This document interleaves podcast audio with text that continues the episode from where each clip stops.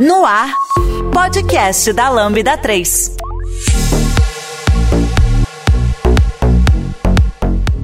Olá, eu sou Samuel e esse é o podcast da Lambda 3. Hoje vamos falar sobre as tecnologias que ameaçam o desenvolvimento de software. Aqui comigo estão Fernando Okuma, desenvolvedor aqui na Lambda 3. Juliana Cabral, consultora funcional de Dynamics 365 CE na Nexer Enterprise. Não esqueça de dar 5 estrelas no nosso iTunes, porque ajuda a colocar nosso podcast em destaque. E não deixe de comentar esse episódio no post do blog, em nossas redes sociais e no SoundCloud. Ou se preferir, mande um e-mail para a gente no podcast@lambda3.com.br. E aí, galera, a gente vai ficar desempregado ou não depois de tantas tecnologias ameaçando nossa área de desenvolvimento? Eu não vou, porque eu sou consultora funcional. O que você está fazendo aqui então, Jô? Você não vai ficar sem emprego?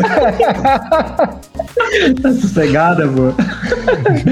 Não, é, é que eu, eu transito pelo desenvolvimento. Ah, até, acho que até para dar um pouco mais de contexto, explica um pouquinho do, do trabalho que você faz lá na, na Nexer. Eu tô na Nexer faz dois anos e hoje eu estou atuando com, com clientes é, que eu posso transitar através de desenvolvimento, mas na verdade a minha área principal é consultoria funcional. Então eu eu ajudo nos negócios, nas, na, nos mapeamentos, documentação, especificação, ajuda a desenhar né, alguns processos, automatizo algumas coisas. E aí, quando eu falo que eu estou entrando um pouco mais na área de desenvolvimento, é quando eu consigo casar é, essa parte funcional com pouco código, né? Que é o que a gente vai falar um pouquinho mais, né? Com low code e o no code. Então você fica bem próxima, né, do, do cliente ali mesmo, né? Das pessoas que usam o sistema, né? Sim, sim, direto com eles. Eu não faço, não faço nada assim, né? Diferente do desenvolvedor que não tem tanto acesso ao cliente, eu estou em contato 100% com eles. E tá codando com low code. Isso, exatamente. é um casamento ali. é, então a gente está acostumado a, a, sempre que vem uma necessidade nova, alguma coisa que, que o negócio precisa, né? Aí o pessoal recorre ao time de desenvolvimento para fazer uma customização, para escrever alguma aplicação, né? Para atender algum cliente. Mas no caso, por exemplo, do Dynamics, né, que, que você trabalha, o Dynamics CRM lá, ele já tem bastante coisa ali que ajuda, né, na, no desenvolvimento, né, de, de customizações, né, de implementar integrações, esse tipo de coisa. Né? Ah, sim. Mas ainda, é mas ainda tem, né, coisa assim com desenvolvimento de software mesmo, que, que tem pessoas desenvolvedoras lá, né. Ah, sim. Na, na, verdade, a gente tem duas frentes, né? Uma frente que é, que é funcional total, né? E aí eu tenho essa liberdade de transitar um pouquinho no, no desenvolvimento, mas a gente costuma separar mesmo as frentes, sabe? Então hoje eu, com auxílio da Power Platform, então eu consigo fazer algumas coisas que não poderia, porque eu não tenho conhecimento né, de desenvolvimento, sim, não faço código, né, não escrevo, enfim, então eu consigo, é, através dessas ferramentas, alcançar alguns objetivos que a gente só conseguiria através do desenvolvimento mesmo, né? Do código mesmo. A Power Platform ele te dá umas ferramentas, consegue fazer aplicações mesmo, né? Fazer tipo uma, sim, uma tela, sim. fazer integração, trazer dados, né?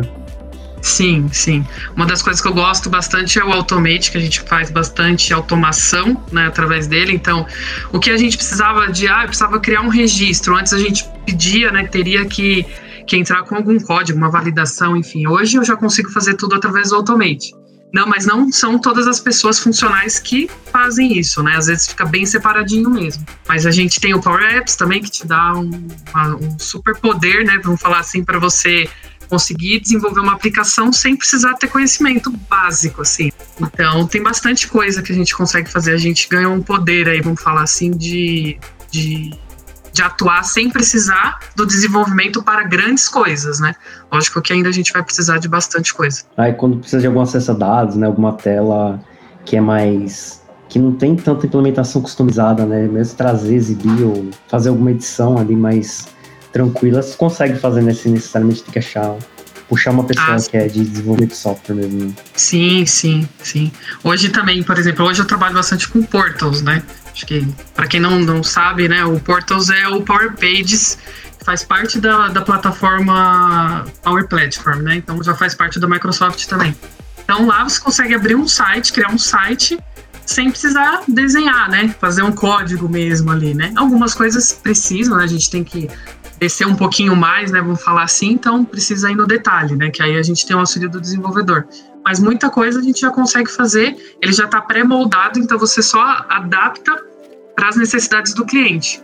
E aí, lógico, né? Conforme você vai desenvolvendo ali, vai fazendo, você vai ganhando é, abertura para outras coisas. Então aí que às vezes entra o desenvolvedor. Deve ser tipo um CMS, né, Samuel? Esse aqui, tipo, que sim. página. Ah, eu ia um comentário que assim, eu tava pensando o que vocês estão falando e percebi que eu sou dos dois mundos. Porque eu trabalhei alguns anos com um BI, que eu não posso falar aqui o nome, se as pessoas fecharem meu histórico vai saber qual que é, mas não posso falar. E ele fazia muita parametrização, disparo de schedule, e-mail, esse tipo de coisa. E aí, como eu também sou uhum. desenvolvedor e mexo também com essa parte de desenvolvimento, eu vejo os dois paralelos, os pontos positivos e negativos de cada parte. Não existe bala de prata, como diz o Elder, que é um dos desenvolvedores Java da Red Hat, que já fez podcast com a gente aqui. Que, e aí eu queria também comentar um pouco sobre isso. A gente pode abrir essa vertente aqui, fazer uma discussão antes de a gente falar das outras tecnologias. Por exemplo, uhum. eu tinha muita dificuldade com essa ferramenta, que eu quase falei o nome agora, que eu não posso falar. E assim, às vezes coisas simples hoje, a minha forma de desenvolver, que eu já sei desenvolver razoavelmente bem, eu me matava para fazer ali porque tinha todo um umas travas para quem tem a visão de desenvolvedor, porque tinha todo um caminho a seguir. Às vezes eu via lá um tutorial do indiano que me ajudava muito. Essa ferramenta tem muitos tutoriais do hum. indiano, né? Essa ferramenta. Indiano são os indianos são É, os caras te dão as, as respostas, cara. E, e assim, funcionar? Funcionava. Mas, cara, eu fiz um zigue-zague enorme. Eu podia fazer um script de quatro linhas, resolvia isso, sabe assim? Mas eu tinha que fazer um zigue-zague. Eu tinha de ir lá, voltar, fazer query. Aí você usa uma ferramenta que não foi feita para aquilo, mas ela faz um negócio zigue-zague. Tipo, eu lembro que eu tinha que criar um relatório para disparar um e-mail, para poder fazer uma notificação. Por que criar um relatório? Porque era, a ferramenta funciona em cima de relatório. Então, assim, os frameworks, né? É, eles têm esse problema. Só eu pontuar assim, não quero falar que é ruim, gente. Lógico que tem tudo é contexto. Tem coisa que é maravilhosa pro contexto. Só que vai ter situações onde o desenvolvimento é necessário. Por exemplo, uma aplicação muito específica de um, sei lá, um vale transporte, um vale refeição. Não sei se daria para encaixar numa ferramenta, um framework e as consequências disso. Eu queria, não quero roubar o podcast só para mim aqui, mas tem muitas consequências que eu gostaria de ver aqui. Eu queria ver os pontos que vocês acham de positivo e negativo.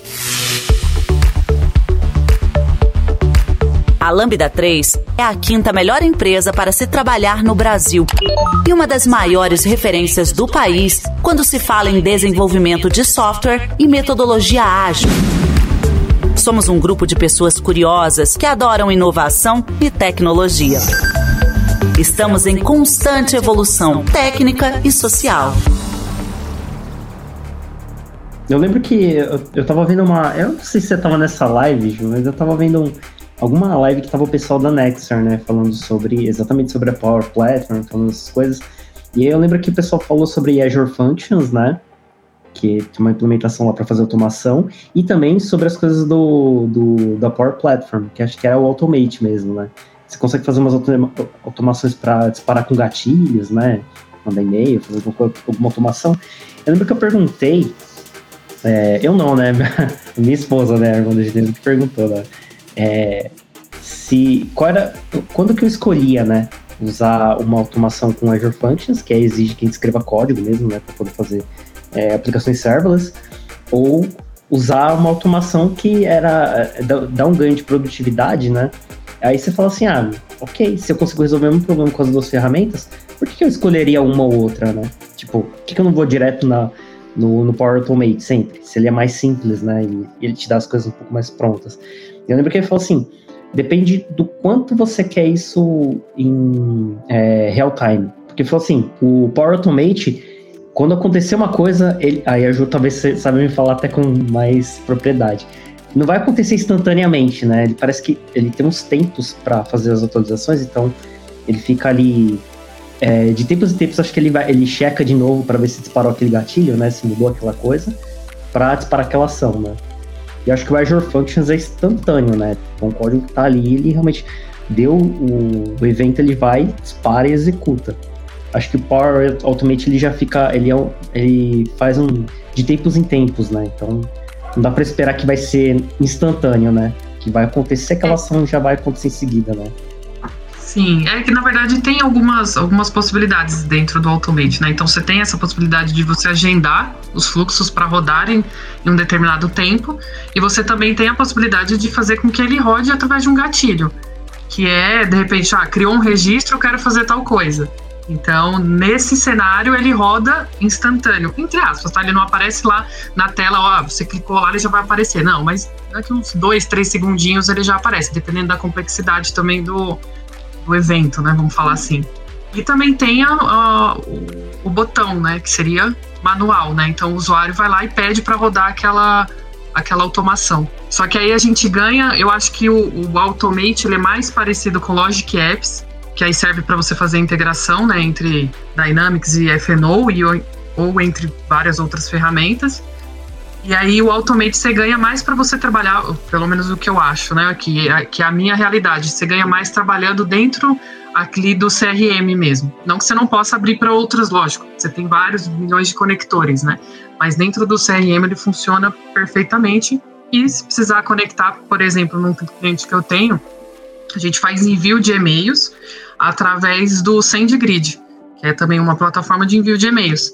Então, a gente precisou fazer essa integração. E aí tem um conector pronto já. Então, aquela coisa que a gente precisava, né? Ah, via API, precisava solicitar, precisava um monte de outras coisas que, né, antes a gente tinha um pouquinho mais de dificuldade, hoje não. Hoje a gente já tem de uma forma mais rápida, né? Tá disponível ali no mercado, porque já tá pronto e não precisa consumir muita coisa, né? A não ser ali a, a, força de vontade, vamos falar assim, de você ir lá e fazer o básico, né? O que você precisa ali, né? Para atender o negócio. Então é bem bacana. Entendi. E para quem nunca viu, né? Acho que o, o Logic Apps ou o Power Automate, ele, ele é tipo uns bloquinhos, né? Você vai. Sim. É, ficam uns quadradinhos, você vai conectando um no outro e fala assim: ah, quando acontecer tal coisa, você coloca, né? Você meio que põe a condição daquele bloco conecta no próximo bloco, né? Isso, Pega umas caixinhas. Assim. Isso, você passa por etapas, assim. E o que é mais bacana, depois que você montou tudo lá, você coloca, sei lá, são poucas coisas que você coloca ali manual, né? Às vezes você precisa fazer alguma formatação de data, alguma coisa, sabe, um pouco mais específica, você vai gerar ali uma linhazinha de código. Então, no final, quando você quer ver o que, que aquilo te apresentou, você coloca lá para ver, né? A descrição, enfim, o código completo. Aí você vê um, um caminhão de coisas e para uma coisa que você fez três coisinhas ali manual, né? Então eu acho que isso que era o que o desenvolvedor antes precisava fazer e que hoje a gente ganhou no sentido de facilitar para a pessoa que não tem né, esse conhecimento mais é, específico conseguir fazer também e alcançar um objetivo. E às vezes, lógico, é como ele falou, o Samuel falou, você às vezes precisa fazer é, vários caminhos para chegar num lugar onde, por exemplo, um desenvolvedor chegaria com duas linhas. Ele, o que ele falou, que ele que ele estava fazendo lá, de entrar em uma página, em outra, e ter um monte de coisinhas, eu faço muito isso no portal, porque ele é todo baseado em parâmetros.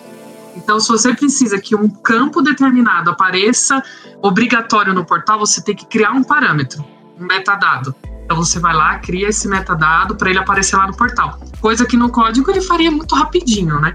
É que a gente no visual consegue ver, identificar mais fácil. Mas pro desenvolvedor é, é tipo, não, para que tudo isso, né? Porque, né? andar por todos esses caminhos, né? Dependendo da, tipo, da escalabilidade do projeto, que aí são vários paradigmas, né? A gente pode ficar aqui 10 horas falando disso, que, né, que é um paradigma complexo que nenhum arquiteto ainda chegou a uma solução, né? Tem os escritores, George Claw lá, os galera que faz, e cada um tem um jeito, e até tá comentando sobre isso, que mudou agora com o dinamismo do ChatGPT. Uma, uma das regras dele que ele fala que é proibido agora é necessária, né? Que é comentário no código. Que se você gera código a partir do comentário, com o ChatGPT, né? Então você vai ter de ter o comentário o comentário vai refletir o código, porque o comentário, a inteligência artificial está lendo o, o código. A questão do low code, eu vejo que é uma coisa positiva em alguns aspectos, com certeza é, e ele tem de ter, senão ele não estaria sendo usado, isso é óbvio, é fato. Não sou eu que vou estar aqui falando que não é e não é para ser usado. Mas tem também as situações, por exemplo, sistemas escaláveis muito grandes, é que é o que eu coloco assim muitas vezes quando eu falo do Java, que eu sou um cara que gosta muito de Java. E não que as outras linguagens não possam escalar, obviamente que podem, mas é que tem que ter muito cuidado quando vai escalar. É igual se você for montar uma casa. Aqui na minha casa mesmo, eu moro numa casa que não é tão grande. E começa, há 3, 4 anos atrás, quando a gente mudou, era vazia a casa. A gente foi comprando móvel, móvel, móvel. Esse quarto meu que tá gigante, eu não consigo mais, quase não cabia minha esposa aqui mais. então, assim, é a mesma coisa o código. Se a gente daqui a pouco começar a fazer uma ferramenta, seja qual for, ou Kodak seja, não sei se é uma low code, pode ser código, sem se preocupar com a escalabilidade que a gente chama na, na linguagem de programação de monolito, né? Fica aquela coisa que ninguém mais quer mexer e chega um momento que ele morre por sua pura natureza. Esse é um, um medo. E aí leva também outro ponto também que a gente pode entender aqui, que foi até que eu recebi de um cliente hoje. Quando a ferramenta é open source, o cliente tem medo que não vai ter suporte. Quando a ferramenta é, paga, pode ser que o cliente tenha medo também de. Então são vários poréns. O perfil do cliente, né? Medo de isso aí ficar caro. Ah, agora mudou a política, agora eu cobro por, é, por, por pessoa, licença por usuário. Aí viabiliza para meu isso acontece, é muito comum, né? A gente tirar um projeto porque agora é por, por cabeça tem 500 pessoas. É, então é. são situações. Tem que avaliar, né? Entender o, o que faz sentido. Por exemplo, fico imaginando, né, Juliana? Você está lá é, montando alguma automação ou usando o Portal, né? O Portals lá para poder criar alguma solução. Acho que se chegar no momento em que tá, tá, tá crescendo demais aquela página que está montando, chega uma hora que deve ficar meio inviável. Né? Assim, meu, eu já criei 500 parâmetros aqui, ainda tô querendo criar mais. Acho que chega uma hora que talvez vale a pena avaliar, né? Se não faz sentido implementar realmente uma solução é, específica para aquela, aquela demanda, né? Porque assim, é, o ganho de tempo é legal, né? Que a gente vai. É, não precisa necessariamente mobilizar um time para desenvolver código, né? Dá para pegar as coisas um pouco mais prontas, fazer tudo funcionar e mas, por exemplo, se você monta uma página, eu fico imaginando isso, né? Você monta uma página lá Portal lá, que você tá querendo fazer tipo um e-commerce e bate numa Black Friday, a chance disso daí não dar conta é gigante, porque não foi necessariamente projetado para isso, né? Não foi pensado para isso. Mas é um jeito muito legal, né, de testar a, a ideia ou testar uma, é, um, conceito, né? Alguma coisa que você quer criar para ver se tem aderência no mercado.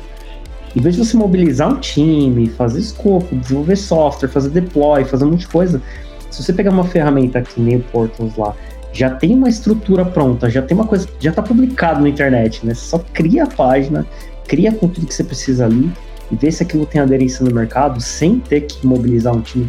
Por exemplo, ser feito diretamente para as pessoas de negócio, eu acho que são ganhos gigantescos, né?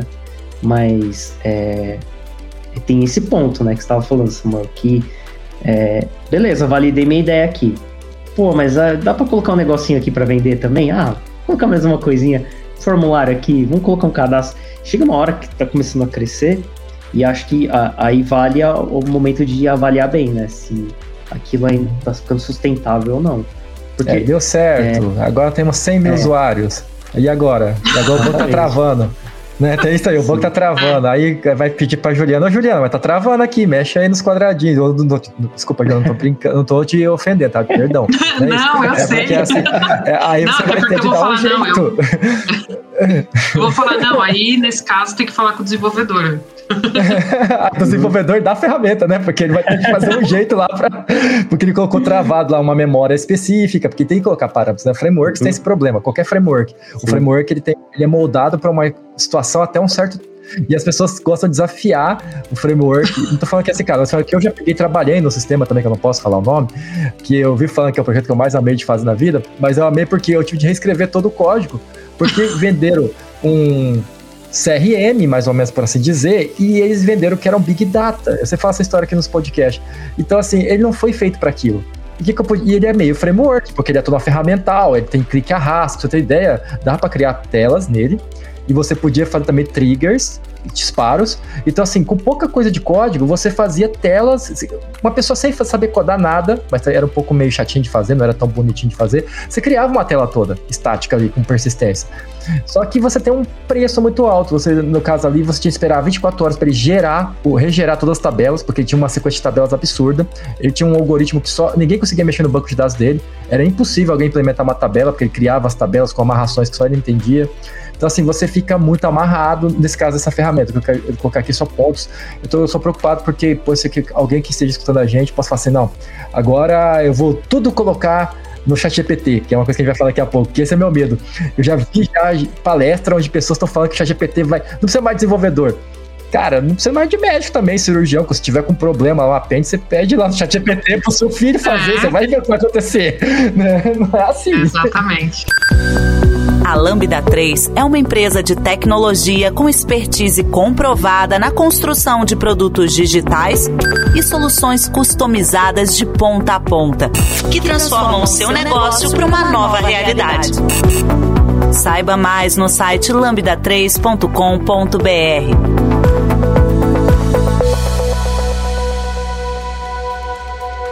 É, mas já vi casos assim, é, por exemplo, do. Acho que foi inclusive a, a minha esposa que contou isso daí, que a pessoa precisa migrar uma, uma implementação e não tinha ninguém que sabia fazer essa migração, né? Uma coisa que estava numa tecnologia que estava sendo descontinuada. Então precisava pegar aquela, aquela implementação, aquela o jeito que estava implementado, migrar ela para uma outra tecnologia, que inclusive é da Microsoft mesmo. Né? E a Microsoft já dava essa recomendação: olha, quem, todo mundo que está nessa tecnologia migre para essa outra. Né? Então, faça toda a sua implementação, os comportamentos que estão implementados para essa outra tecnologia. Falei assim, putz, ok, né? Mas não tinha ninguém que soubesse ou dominasse aquela tecnologia que tinha ficado legada. O que, que eles fizeram? Pegaram aquele código, deram um Ctrl C naquele código, jogaram no, no chat GPT e falaram assim, ó, é, migra esse código para essa outra tecnologia. E gerou um código razoavelmente bom, assim, sabe? É, então, para coisas que são um pouco mais mecânicas, né? Teoricamente, isso seria quase que um copiar e colar, só que fazendo uma tradução. É uma coisa meio mecânica, você não tem. não pensa muito né, na lógica, tipo, você não tem aquele desafio de tentar achar uma solução. É basicamente traduzir um código para outra linguagem. Acho que para esse tipo de coisa, é, ferramentas que nem o ChatGPT são legais, assim, sabe? Tipo, ajudam, mesmo que não gere 100% perfeito a tradução para uma outra linguagem, ele já te dá boa parte do caminho ali pronta, né? Aí você faz uma Deixa auxilia. Uhum. Deixa eu dar um ponto, senão o Guilherme achar que eu só tô detonando com o low code, não é isso, tá?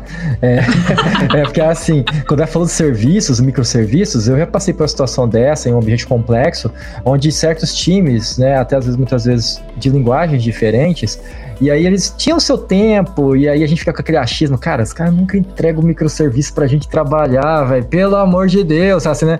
E isso é um saco mesmo, gente. Todo mundo trabalha com desenvolvimento sabe. Só que aí também é aquela coisa, na minha, na minha visão, pelo menos, essa é a opinião minha. Vai dar gestão, quem está por cima está enxergando isso entender os motivos que estão acontecendo. Por que tem tanto impedimento? Eu já trabalhei numa situação onde a pessoa falou para mim que queria minha ajuda, queria consultoria, queria melhorar a stack dele do outro time e enrolou 15 dias para entregar algo que ele podia ter entregado em 3 horas. E depois ele veio falar para a gente em box que ele estava saindo e que já sabia que ia sair. Então, assim, ele foi antiprofissional e sabotou o nosso projeto. Nosso projeto ficou amarrado. Ele tinha, sei lá, 5% do projeto era, o proje era a parte do cara. E nós não conseguíamos andar para frente por causa desse 5%. E ele deixou nosso projeto em risco. E aí, nessa situação, o low code, se você não vai ter essas pessoas que podem sabotar o teu projeto, ele vai ser melhor porque, um dos motivos positivos, porque vai ter menos pessoas, às vezes, que está com problemas que já não quer mais ficar na empresa. Só que ao mesmo tempo, a aplicação estava mal desenhada nesse caso. A gente estava fazendo uma integração com uma. Era com Salesforce, ele estava fazendo integração. Acho que eu posso falar isso. É a ferramenta que eu estava fazendo integração. E assim, tinha um, um, a gente consumia um serviço que pegava e pegava de lá. Por que, que gente não podia pegar direto de lá? Sabe? Não fazia sentido. Tudo em Java. É, foi, cara, por que, que ele só está conectando e trazendo isso? Nem no banco está acontecendo, só, estava traduzindo, sabe? Um microserviço inútil. E não funcionava. Eu falei, cara, então me passa lá como é que é o a consumo lá, que eu faço o negócio. Então, esse tipo de situação, eu acho que tirar complexidade. É, e mais um ponto aqui, é, relatório, eu acho que para relatório, somente se você do low que é genial, porque o relatório já está visual, é coisa voltada para o, né, para o gerente, para o gestor. Então, para dashboard, eu concordo que é muito bom, com certeza. Essa parte eu acho que vai ser matador, vai sempre ganhar de código, assim, na minha visão também, essa parte. Eu, é que eu acho que eu trabalho com tanta, com tanta demanda, assim, que são relativamente pequenas e que talvez consumiriam um tempo maior de desenvolvimento, que aí, dá um exemplo para você, às vezes validação de, de campo, sabe? Preenchimento de campos automático, às vezes excluir um registro, transitar né, é, tabelas e replicar em outras, envio de e-mail nem se fala. Então, tem bastante. Eu nem consigo lembrar do tanto de coisa que a gente faz assim que, que não demanda, quer dizer, demandaria né, bastante tempo, mas que com essa facilidade você você entrega rápido, né? E aí vem a, o fato de você entregar rápido agrega valor, né, para a empresa e para você também como profissional. E aí eu acho que por isso que tem esse essa nuvem, né, vamos falar assim, de, de achar, né, que, que, que, essas plataformas aí, essas tecnologias que estão vindo vão derrubar, né, o, o desenvolvimento em si. Mas não, até porque, como você falou, eventualmente aquilo pode ficar tão grande a ponto de você precisar reescrever, não dá mais para você mexer daquela forma, né? Não, não tem, não cabe mais. Então, mas para pequenas ações assim, é, eu não, me, não consigo lembrar de todos, assim, mas tem muita coisa que a gente consegue passar sem precisar desenvolver. Tem às vezes uma linhazinha ou outra ali, mas aí você dá, dá uma pesquisadinha, você consegue encontrar um indiano que te fala como fazer. sempre tem um indiano que sabe fazer. Sempre, sempre tem, sempre tem. Mas o pessoal, assim, é, no, no contexto geral, assim, falar da minha parte, né, também.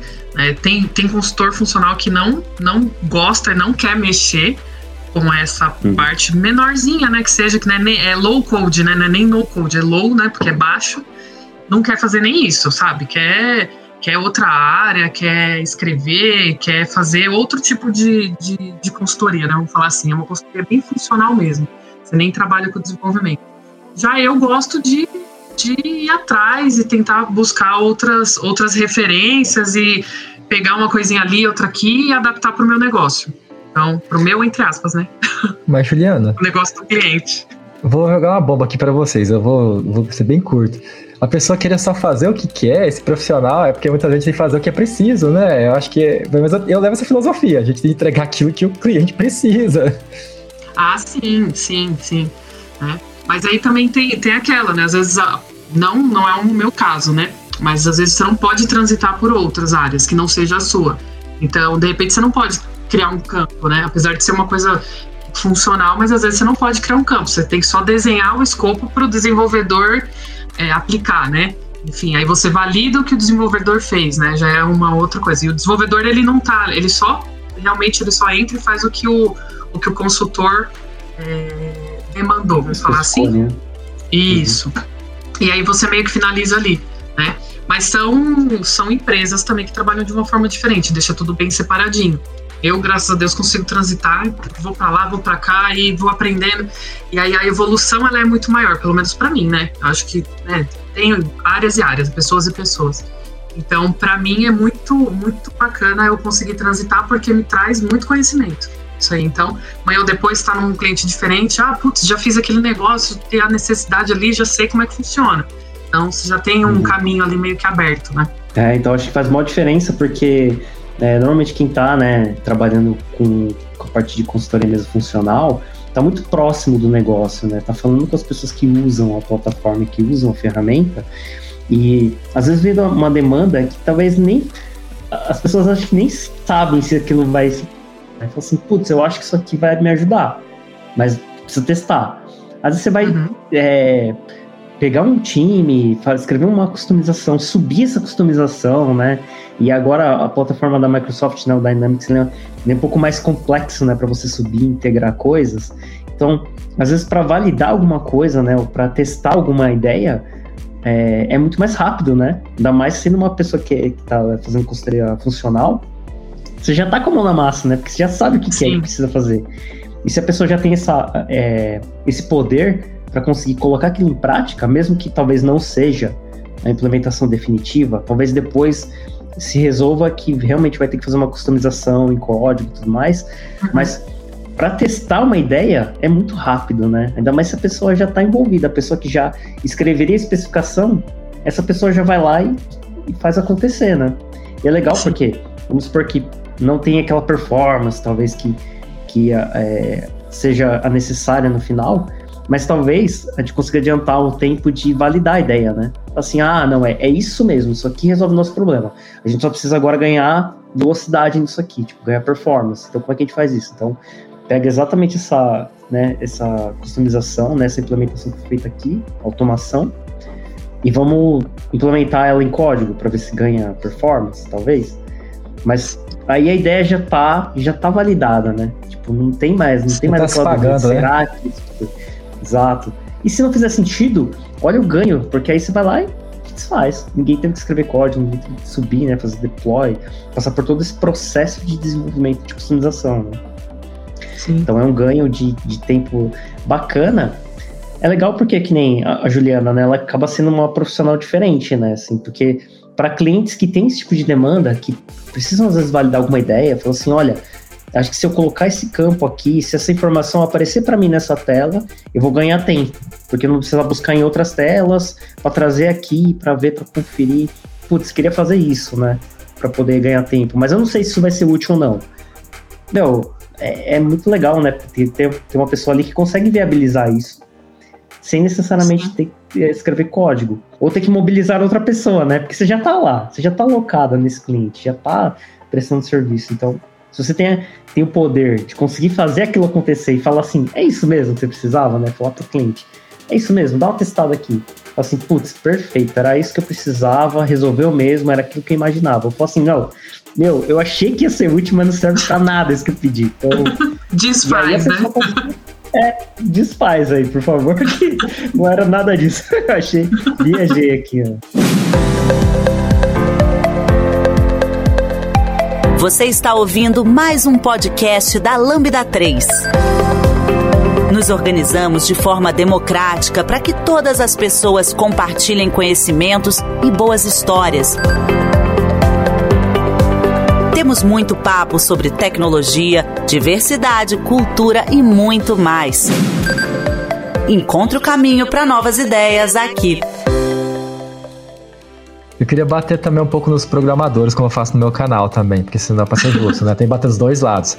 Porque o programador, muitas vezes, ele não quer se envolver com a regra de negócio. Eu, desde que eu me entendo por gente, desde que eu comecei minha carreira, eu gostei do curso Sistema de Informação porque já vincula as duas coisas, né? O negócio, a administração e a parte de código. Eu acredito que as duas coisas andam juntas, porque você faz código para atender regras de negócio. Se você não faz sistema para atender regras de negócio, você está só brincando de codar com lógica, que também não faz muito sentido comercialmente dizendo, profissionalmente dizendo. Então eu falo muito disso no meu canal, queria colocar também aqui e dar uma bronquinha nos desenvolvedores que pensam assim, que hoje em dia já está mostrando, já acho que nunca teve espaço para o programador que só quer codar e não quer entender nada de regras de negócio, mas agora a porta está fechando de um jeito que quem não conseguir não vai conseguir mais, né, né Não vai conseguir mais viver, é, não. Exatamente, é, mesmo porque o pessoal que está imerso na regra de negócio, que nem a Juliana, cara, tá conseguindo implementar coisas. Então, meu, à medida que você vai começando a, a, a querer não fazer as coisas, é o que a Juliana falou. É, se o pessoal trabalha com consultoria, assim, e tá tudo bem a pessoa não querer entender, né, desse, dessas ferramentas, de fazer automação, Perfil, né? de usar, mas se você parar para pensar bem, o que, que, o que, que é mais valioso para você? Ter uma pessoa ali que está fazendo, né, tá fazendo a consultoria funcional, entendendo o negócio, vendo como a ferramenta se encaixa, que já consegue viabilizar coisas para testar, uma pessoa que vai no máximo escrever uma especificação, ter que submeter talvez para um orçamento, porque vai ser outro time que vai ter que fazer, vai ter que subir, subir implementação para depois testar, para depois ver que não servia para nada. Você vê a diferença, o, o, valor, né, que entrega isso. Então, tanto os, o pessoal de desenvolvimento que tem interesse em entender a regra de negócio, se envolver mais, acaba sendo uma, é, pessoas mais valiosas e também agora, né, o que está acontecendo é que o pessoal que é do lado mais funcional, que está querendo entender melhor como viabilizar as coisas, né, implementar e disponibilizar funcionalidades com ferramentas, né, que estão disponíveis agora, cara, as pessoas são muito mais valiosas, né? Porque você pensa bem, tipo, quem que eu vou querer que me atenda aqui? Uma pessoa que escreve especificação e depois vai me gerar mais custo ainda para poder colocar alguma coisa que eu quero testar. Uma pessoa que consegue viabilizar o que eu quero testar, né? E já entende a regra do meu negócio. Você vê que é a, pessoa se torna um profissional mais valioso, bem mais valioso. E para um cliente que vai escolher, logicamente, né? Se você vai escolher um profissional que consegue te ajudar a testar e validar hipóteses, tipo, ah, putz, será que esse relatório, será que essa tela ficaria melhor com essas informações? Cara, você tem uma pessoa que viabiliza aquilo com velocidade, né? E consegue te, te trazer valor rapidamente ah, o pessoal é muito mais valiosa, né? Então eu acho que esse rumo, né, essa coisa que está acontecendo das pessoas funcionais começarem a colocar mais a mão em implementação de é, funcionalidades, né, entrega de, de valor, né, de implementações novas, eu acho que isso é uma coisa que está acontecendo e está crescendo bastante, principalmente porque é, empresas, a Microsoft está investindo bem pesado nisso, assim, né, em dar cada vez mais ferramentas e mais recursos para que pessoas que não são desenvolvedoras consigam implementar coisas, né. Mesmo que elas não sejam, mesmo que elas sejam só para prova seria? de conceito. O que seria um desenvolvedor? Aí você colocou, porque a pessoa que está desenvolvendo, a Juliana é desenvolvedora, ela está fazendo código, ela está é. Na minha não, visão, é mini, é desenvolvedor. São mini, mini códigos. Mas você tá criando lógica. Porque assim, essa aqui é, é. A, a, Desculpa, é porque, desculpa te cortar, porque assim, e eu, eu não tô tirando a tua razão, óbvio que não. Você tá lá desenvolvendo e a pessoa não entende nada do, do negócio, ele tá sendo um executor como se fosse um robô. Ele não tá fazendo muito, não tá agregando muito valor. Me desculpem, essa, essa é a minha crítica.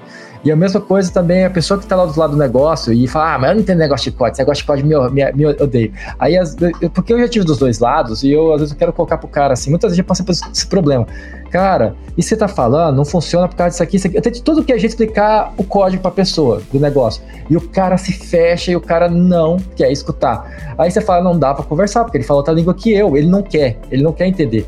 Então, ter esse meio termo, e aí o chat GPT junto com que eu acho que ter, tem um programador que tá com medo do chat GPT, achando que vai tirar o trabalho dele, e aí eu fico preocupado com esse programador, porque o que, que esse cara anda fazendo na regra de negócio para entender, para não entender, né, que, que, que, ele tem, que ele tem serventinha como negócio, e ao mesmo tempo eu tenho preocupação também com o empresário que pense que realmente ele não precisa mais de desenvolvedor, porque o que, vai acontecer com a empresa desse cara daqui a um tempo? Eu queria colocar esses dois pontos, que realmente são duas coisas que eu me preocupo todos os dias, pensando nessas tecnologias. Sim, eu vejo assim, a, eu estava assistindo o build, né, da, da Microsoft, aconteceu uns dias atrás aí, a Microsoft anunciou muita coisa, assim, né, para produtividade, muita coisa de low code e muita coisa de inteligência artificial, né? Mas uma coisa que eles falaram bastante, e eu concordo bastante também, é que essas ferramentas de, de low code e coisas que são é, já meio prontas, né, automatizações integrações, elas não vêm para tirar o trabalho do, das pessoas desenvolvedoras, eles vêm para agregar. Porque tem muita coisa que você vai fazer que, sei lá, é um trabalho repetitivo, ou uma integração que não precisa de tanta performance, ou alguma coisa que é uma integração que já está meio pronta ali. Às vezes eu quero conectar com alguma coisa lá do, do Dynamics CRM. E já tem um conector que vai me dar acesso. Eu, como desenvolvedor, consigo desenvolver uma aplicação, preciso conectar lá. Em vez de eu fazer uma integração super complexa, às vezes eu consigo integrar usando algumas, é, alguma coisa de, de Logic Apps ou alguma automação, né? Alguma coisa que me ajude a acelerar a, essa minha integração. Então, eu não preciso descartar completamente, tipo, eu só escrevo código, então eu não vou pôr a mão em, em nada que não seja desenvolvimento de software. É, mas eu também não preciso falar assim, não, se eu vou é, desenvolver ali no, no, Dynamics, eu só vou usar é, ferramentas de low code. Você não precisa. A gente consegue mesclar os dois, né? E tirar o proveito, tirar o máximo da, das duas pontas. Eu acho que essa que, que é a, a beleza né, da coisa, porque a gente consegue hoje é, juntar as tecnologias, entender onde que elas fazem mais sentido, onde que vale a pena investir tempo desenvolvendo, escrevendo código, e onde que vale a pena pegar o, essas ferramentas de low code e usar elas e conectar, juntar as duas, para tirar proveito das duas, tirar o melhor dos mundos dos dois, né? Do que ficar só tentando forçar um lado, só forçar o outro. Então acho que faz sentido que as pessoas também é, que escrevem código, se estão lidando ali, estão tocando em em plataformas ou em sistemas que, que dão essa abertura, que tem esse tipo de tecnologia, talvez dá uma olhada. Se precisa mesmo escrever todo aquele código, assim não dá para usar alguma coisa ali que já está pronta, que dê para conectar e tirar proveito disso. Tipo, ah, por que, que eu vou escrever toda a implementação, por exemplo, que a Juliana falou, para mandar e-mails? Às vezes eu posso implementar um monte de coisas, é, customizadas, né, com código mesmo, alguma coisa que precisa de muita performance e tal. Na hora de disparar um e-mail lá, vou conectar no SendGrid e usar a integração lá no já com as automações lá e conecta e dispara e-mail. Tipo, para que eu vou escrever esse código? Já tá pronto ali, né? Tem uma ferramenta pronta, só conecto ali e chamo. Então, acho que é, é, é legal a gente manter a mente aberta, né? Assim, não se preocupar de que isso vai tomar o trabalho de todo mundo, porque eu acho que é, é, é muito extremo, né? Mas também não se fechar, né, para essas tecnologias. Acho que vale a pena estudar, entender como elas funcionam, para tirar proveito delas também onde elas cabem, né? Eu acho que é legal, né, porque é, às vezes você vai conversar com uma pessoa que, está mais do lado de negócios e como a pessoa às vezes está mexendo com automação, às vezes até a pessoa pode implementar as automações para você poder conectar. E aí a conversa parece que vai ficando mais próxima, né? Tipo, não fica só aquele, ah, é o mundo do pessoal de negócios e o mundo do pessoal de desenvolvimento de software. Então, as coisas começam a se encontrar, né? Começam a se misturar e dá para trocar ideias. Porque, por exemplo, eu não. É assim, eu tenho é, um conhecimento bem raso, assim, da, dessas ferramentas que a Juliana estava falando, né? Mas é legal quando a gente conversa, né, Juliana? Porque assim, você vai explicando, eu vou entendendo, a gente vai é, batendo papo sobre essas ferramentas. É interessante, né, ver como elas funcionam, né? A gente até deu, né? A gente mexeu umas vezes, né, com algumas coisas assim. E é, é divertido. Um, um, que eu tava quebrando a cabeça. Você vê, eu tava no Automate, uma coisa totalmente funcional, vamos falar assim. E eu falei assim, Fernanda, não sei o que eu faço aqui, não sei, não sei, me ajuda, me ajuda. E era, na verdade, bem no comecinho, que era para preencher um campo, e eu não sabia como buscar, porque eram tabelas distintas. E aí ele, com o pensamento né, mais lógico dele, né, de programação, que aí também vale né, lembrar, como o Samuel falou, o, o desenvolvedor pode ir para a área de negócio, porque aí junta o conhecimento lógico com a necessidade do negócio, né, com a regra, né, e, e, aí ele me ajudou e rapidinho funcionou ali. E aí a partir dali eu tive um aprendizado com ele, com um desenvolvedor, que eu ia levar pro resto da vida. Que foi agora tudo que eu preciso eu já consigo, eu já consigo sem precisar tanto de ajuda. Às vezes eu preciso, mas é menos, né? Então consigo andar mais sozinha agora, não preciso de uma mãozinha ali para segurar, né? Então isso é bacana. E aí, como você comentou, quando o desenvolvedor também vem para o lado do negócio e você consegue trocar essa ideia na mesma linguagem, vamos falar assim, é bacana também, porque ele te mostra coisas diferentes e você também consegue mostrar. Isso é ganho, acho que para profissional e para empresa, cliente, enfim, para todo mundo, né? Você já conhece a Lambda 3? Além de sermos uma empresa formada por pessoas apaixonadas por tecnologia, desenvolvemos e entregamos software com qualidade, segurança e inovação, que podem ser um diferencial para o seu negócio. Acesse o site lambda3.com.br e conheça mais. Estava dando uma olhada então nesse build também. Eles estavam falando bastante do Copilot, né? Agora a Microsoft, velho, tipo, esse build foi muito focado em IA e, e, e automação, né?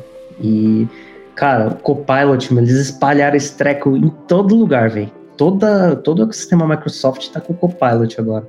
E assim, é, eu, não, eu nunca tive muita. Nunca interagi Faz muito. sentido. Você chegou a usar? É, você chegou a usar, Samuel, o Copilot quando ele tava no. Acho que tava no VS Code, né? Eu vi uma apresentação hoje de um amigo nosso aqui da Lambda me mostrando como ele usa para codar IA com Python. Então eu fiquei uma horinha vendo ele, ele mexendo.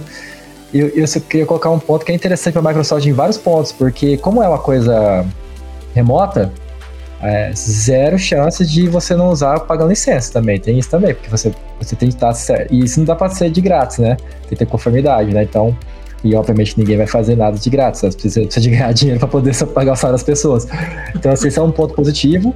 E ter o serviço, igual você falou, tá colocando um monte de coisa, até no Word, né, no Excel.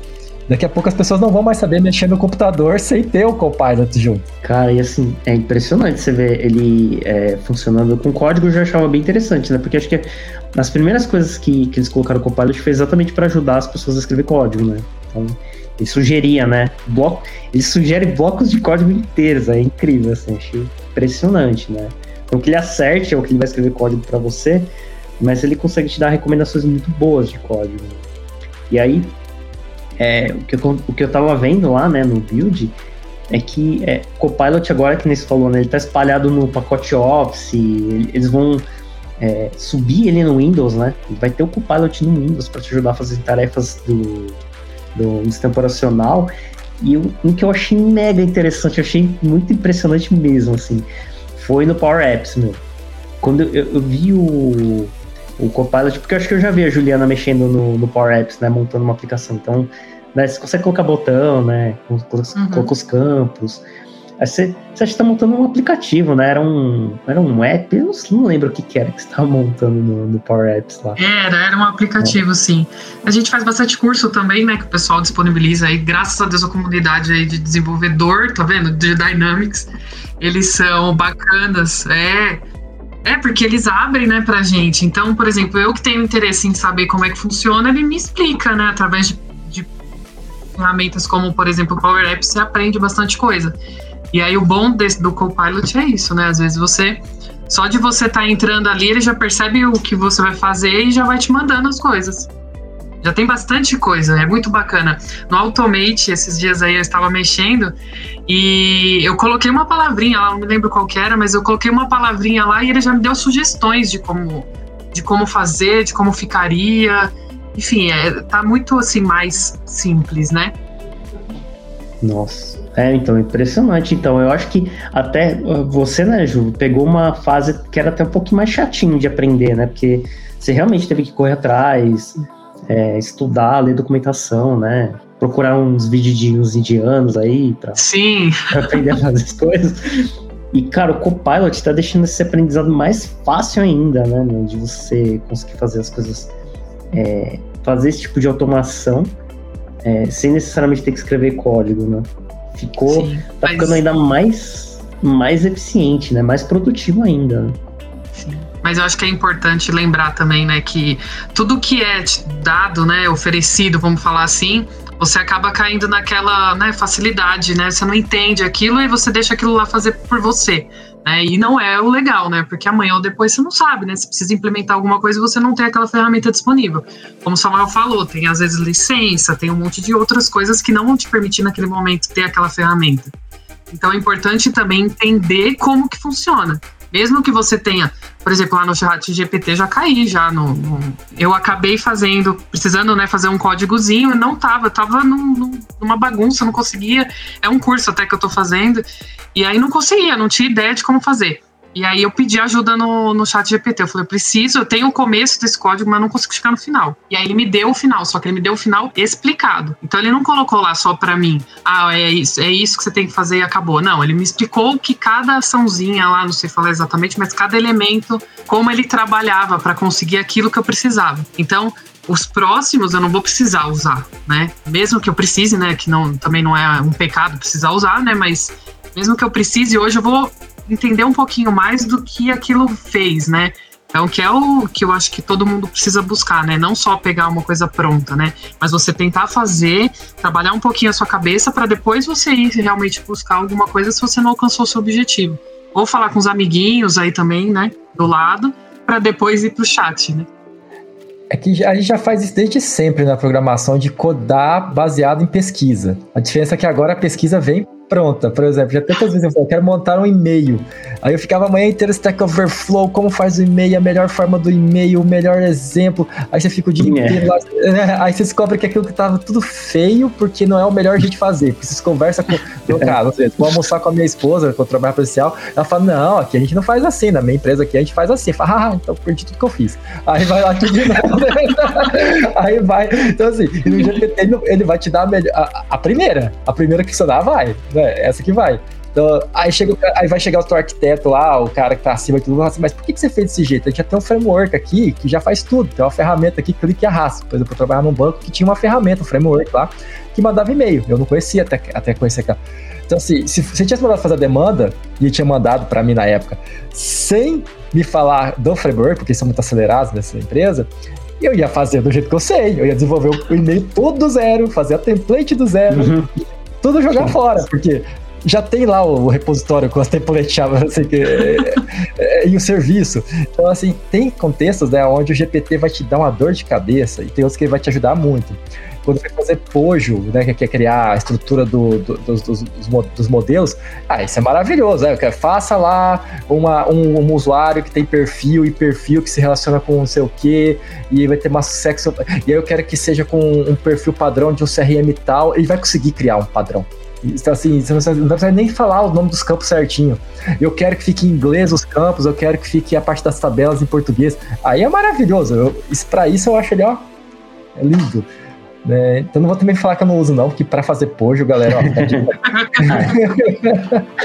A gente não, tem hate, né? É, é, faz sentido. Faz sentido porque é, é o que você está falando, né, Juliana? Se a gente está usando ele como uma ferramenta para ajudar a acelerar o nosso conhecimento, que você está falando dessa Samuel, também. É, se você está usando ele como uma ferramenta para te ajudar nas pesquisas, para acelerar o, a, a, encontrar uma resposta que você está procurando, eu acho que vale muito a pena usar. E é isso, né? Você não, não fala assim, eu vou delegar todo o meu trabalho pro chat GPT, vou jogar tudo o que eu preciso lá e deixar ali de gerar. Eu acho que não, não faz sentido fazer isso, porque é, ele não vai conseguir gerar uma coisa que seja faça sentido talvez para um negócio, alguma regra, alguma otimização. Vai gerar uma coisa. Aí você vai ter que pegar e analisar. E pegar e analisar, eu acho é mais fácil você pedir algumas informações. Ah, como é que eu faço essa, essa tarefa? Como é que eu posso implementar esse algoritmo? E aí você vai juntando essas peças e conectando, implementando a sua aplicação. Mas usando como uma ferramenta, né, de ganho de conhecimento. Que é, que é isso, né? Quando a gente conversa, tipo assim, ah, eu não sei fazer isso. Aí você pede uma ajuda para um colega, uma pessoa que está próximo que conhece. Assim, ah, você já fez isso antes? A pessoa, ah, não, eu fiz assim, aí te mostra, te explica.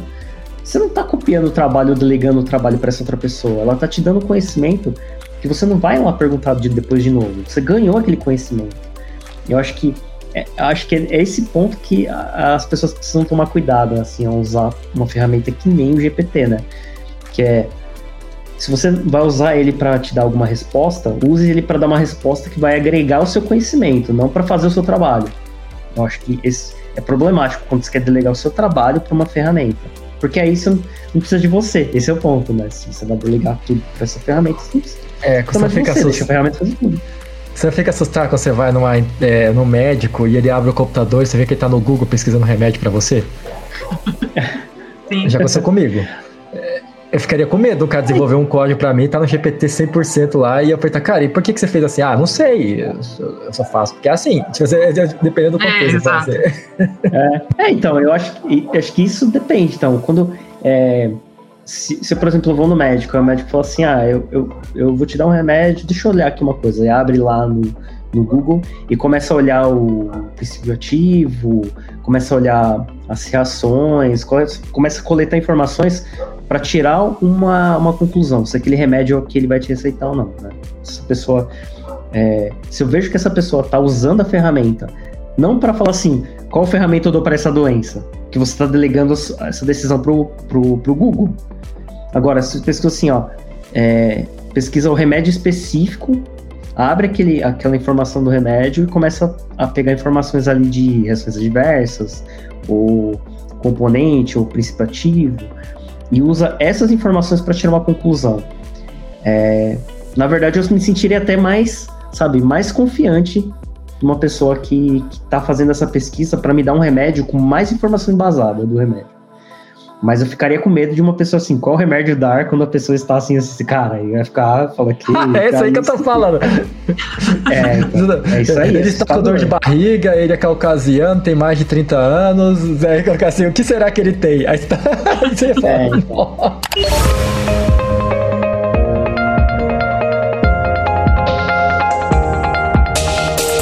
Trabalhe na Lambda 3 de qualquer lugar do Brasil.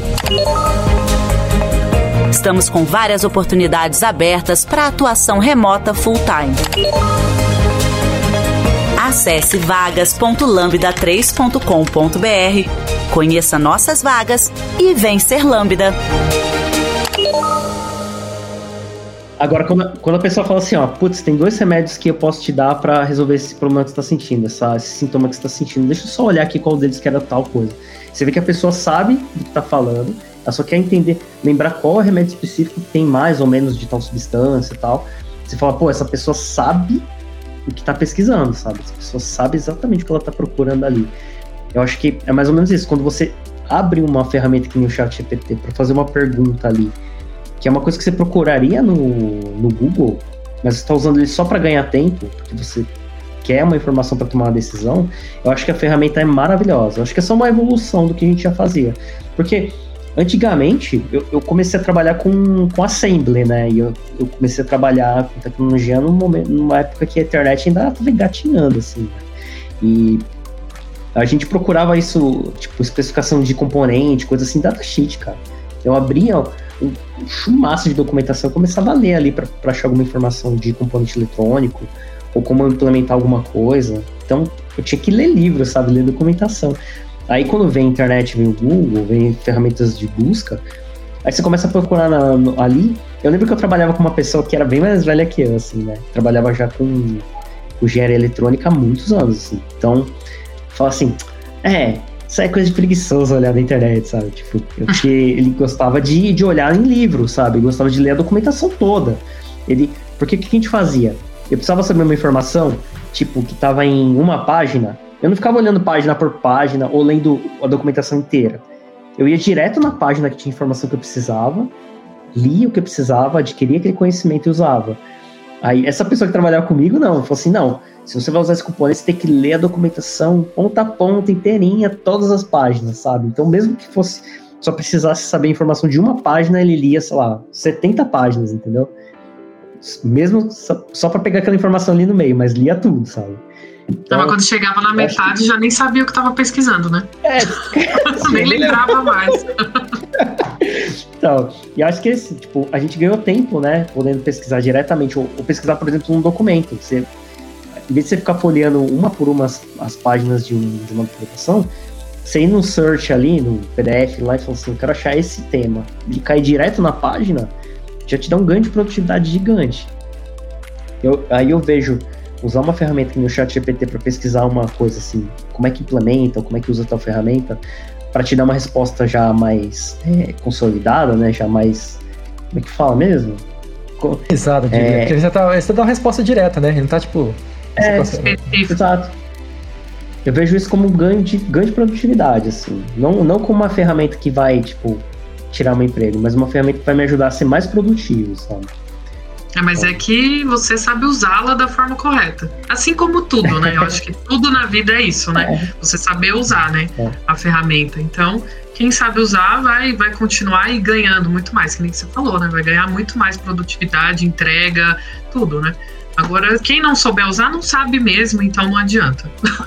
Tem os contextos também, né? Se o ambiente ele aceita por exemplo, as pessoas ficar cuspindo o código sem nenhum tipo de validação, não tem ninguém, código review, não existe essa interação entre os times, entre as pessoas que trabalham juntos, seja de algum grau de hierarquia ou todos do mesmo grau, que por exemplo, aqui na Lambda a gente tem hierarquia, todo mundo está igual.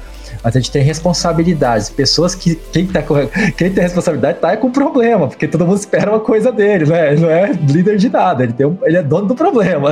As pessoas vão falar, e aí, e aí, Okuma, você hoje é o dono do projeto tal. É. E aí? Né? É. é assim que a gente trabalha a gente aqui, né? É, e a gente tem que se apropriar mesmo do, do que a gente está fazendo e entender o que está acontecendo ali, porque quando começa as coisas se complicarem e você não sabe o que está escrito de código ali, mesmo que tenha sido você que copiou inteiro ali do, do chat GPT e colou ali, se der um problema, aquele código foi você que submeteu lá pro, pro repositório, foi você, você que subiu aquela implementação. E se aquele código der problema, quem vai ter que responder por ele é você que subiu aquele código. E se você não sabe o que, estava ali, que você só copiou e colou, meu, com certeza você vai estar em, em problemas, assim, sabe? Vai ter então, dois problemas, né? Primeiro entender o que original. fez, e segundo é arrumar o que você não sabe. É.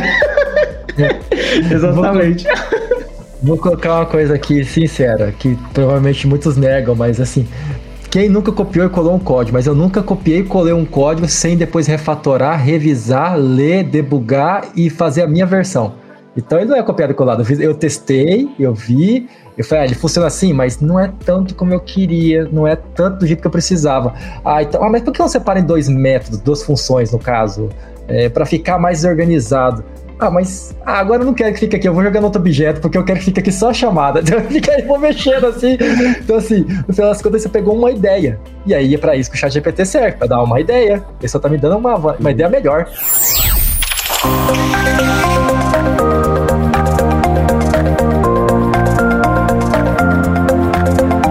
Esse podcast é produzido pela Lambda 3, uma empresa de tecnologia inovadora que pode te ajudar em seus maiores desafios. Especializada em desenvolvimento de software, a Lambda 3 tem experiência na entrega de projetos de maneira ampla e contínua, através de metodologias ágeis que fazem a diferença para o seu negócio. Conheça nossas soluções entrando no site lambda3.com.br.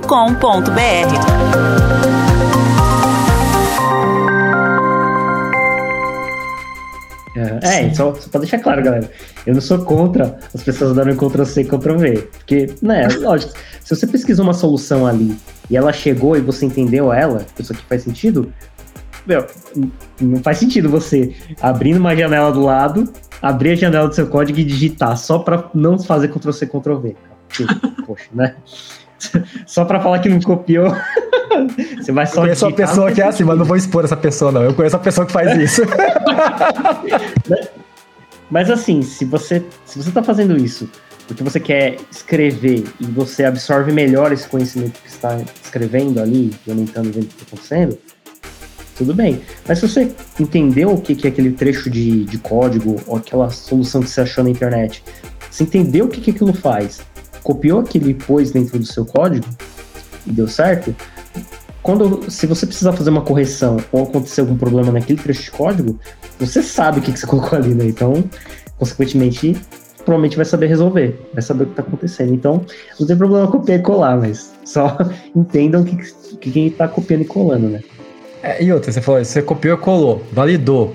Aí depois eu acho que também uma dica é você ir lá na documentação e ver, ainda fazem desse jeito ah, funciona, mas já tá deprecate, não é mais desse jeito que faz. Ah, então talvez vai dar ruim. Então pode ter problema de segurança, ou pode ser que das próximas versões vai parar de funcionar, vai tirar a biblioteca.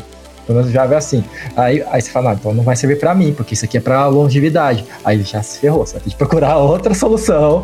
Então não é só, galera, é, preocupar, é a minha preocupação com o ChatGPT é o cara pegar e colar ali e ninguém validar e ficar daqui a pouco. Aí vira monolito. Na final das contas, daqui a cinco anos a gente vai estar todos os sistemas caindo e precisando fazer tudo do zero de novo. Porque hum. não foi culpa de ninguém, foi culpa da irresponsabilidade que ele estava gerindo esses códigos. Isso me dá um pouco de preocupação. Em alguns ambientes pode ser que isso aconteça, mas vai gerar caos. E caos gera custo. E custo gera mais é. desenvolvimento, que gera mais desenvolvedores. É. Eu fiquei com uma dúvida agora, ô Ju. Quando você faz uma, uma implementação lá com é, no CRM lá, dá para saber quem que fez? Tipo, quem, quem colocou aquela, aquela implementação, aquela automação? Depende. Você consegue ver quem foi o autor? Depende. Dá, normalmente em tempo de desenvolvimento mesmo, né? Que é onde a gente está trabalhando, é, fica tudo no nosso nome. Mas aí normalmente quando a gente. Aí, lógico, já passa por validação, tem tudo, né? Então fica tudo bonitinho lá.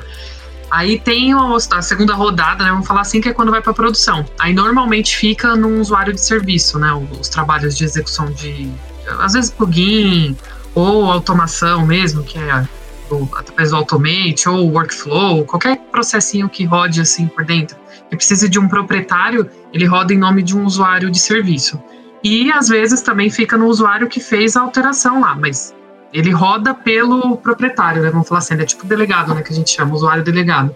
Então ele delega para o proprietário, então ele fica, às vezes, esses dois campinhos aí, né? Usuário delegado e usuário que é o proprietário mesmo do, da automação.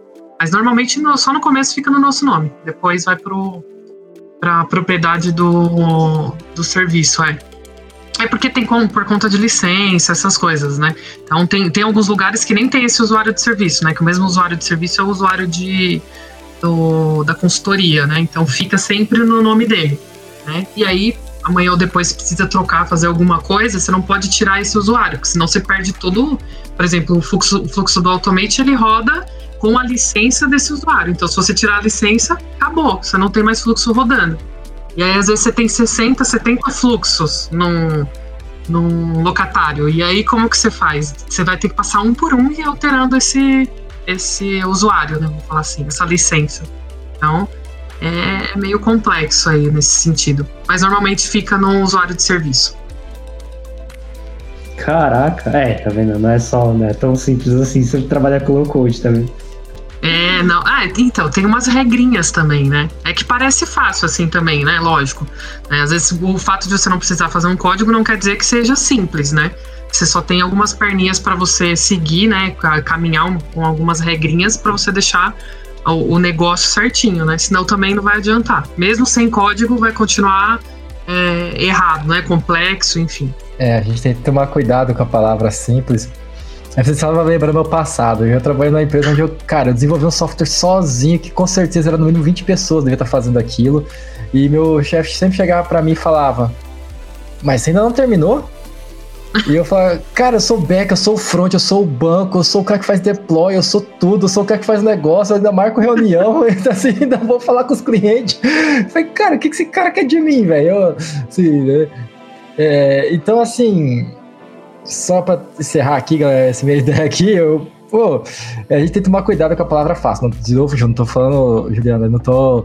É só porque eu tenho medo que quem não gosta nada de código, você vê a código, mexe. Aí você fala, ah, esses caras aí agora com o GPT. Eu já escutei essa frase ultimamente. Com o GPT agora não precisa tá mais fácil. de. É, tá fácil, não é mais de programador nem de médico. Eu falei, tá, tira as duas coisas da vida e vê que. é, né?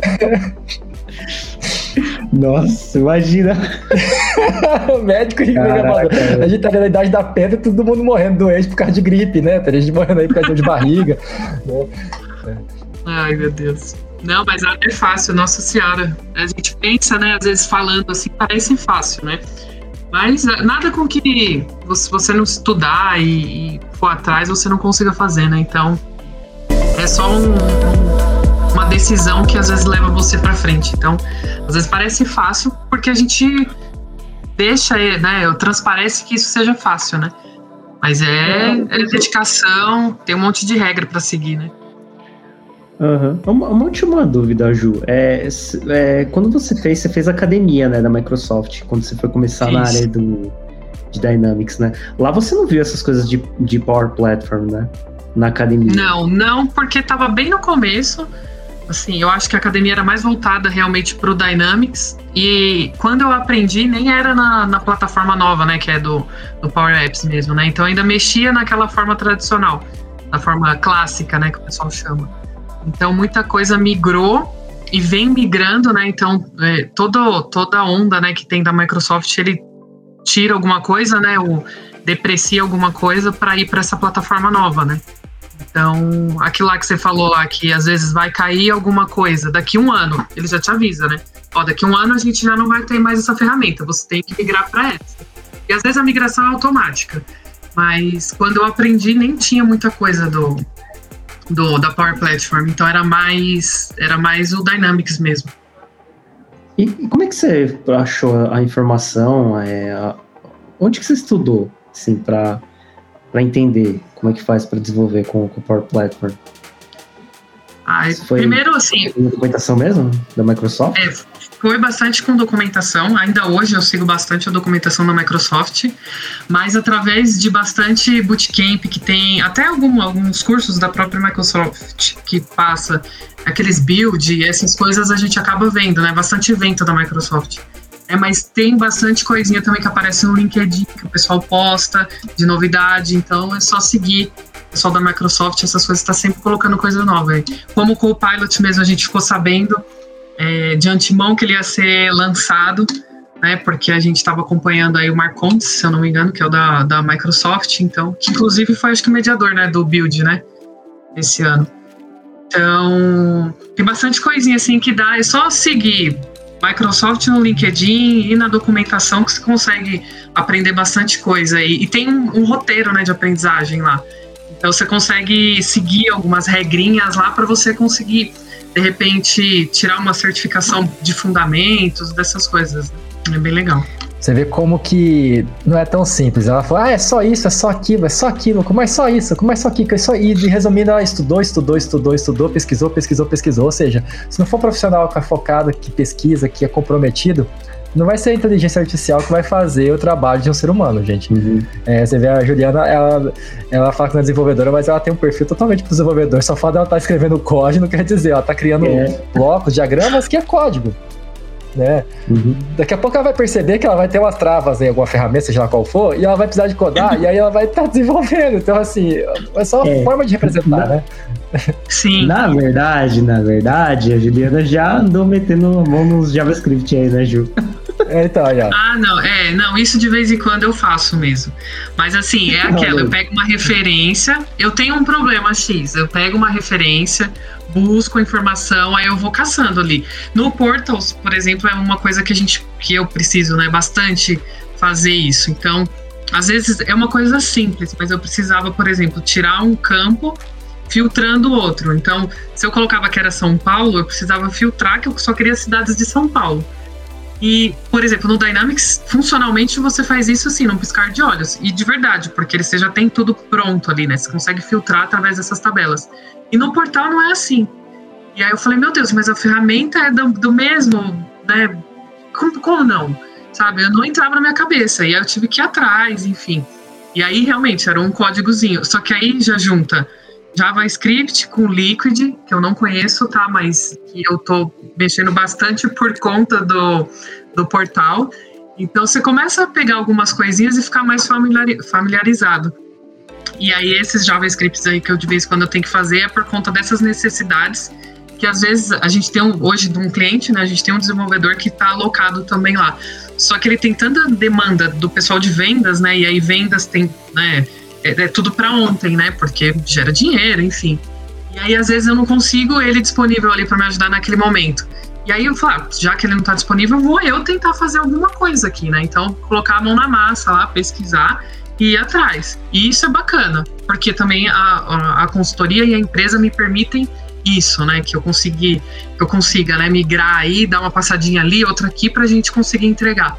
Né? Então isso é bacana e eu acho que é importante até para as empresas, né?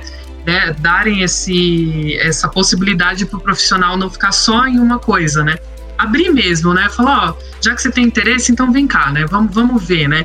Desafia, né, o profissional também isso. Eu acho que é bacana. Muito bom. Tá vendo? Até a Juliana que é do low code também vai, vai no, no código é. de vez em quando. É, de vez em quando. É. Eu acho que ela é mais programadora que muito cara aí, cara. Inclusive eu. Eu também. Bom, acho que é isso, né, galera? Acredito que sim. Vou dar um geralzão geralzão voltando aí na, nas tecnologias aí. A gente não tem tanta familiaridade assim, mas acho que é, a gente tem boas opiniões sobre, sobre o que está acontecendo, né? Tá muito emergente, né? Tá acontecendo muita coisa. Tem muita gente falando e dando opiniões mais malucas possível. Acho que toda vez que tem uma. É, a gente chega nesses pontos de mudança da tecnologia, sempre vem muita gente com opiniões bem diferentes, né? Acho que não, não ia ter como a gente não dar as nossas opiniões também, né, sobre esses assuntos aí. Só faltou já, né, o Kuma e Juliana. Só que eu acredito que é só mais uma fase. É o Stack Overflow melhorado. isso aí. Beleza, então é isso, né, galera? Até, é, até a próxima, galera. Valeu. Até, pessoal. Você ouviu mais um episódio do podcast da Lambda 3. Indique para os seus amigos esse podcast. Temos também um feed só com assuntos de tecnologia e outro que mistura assuntos diversos. Toda sexta-feira, sempre com o pessoal animado da Lambda 3.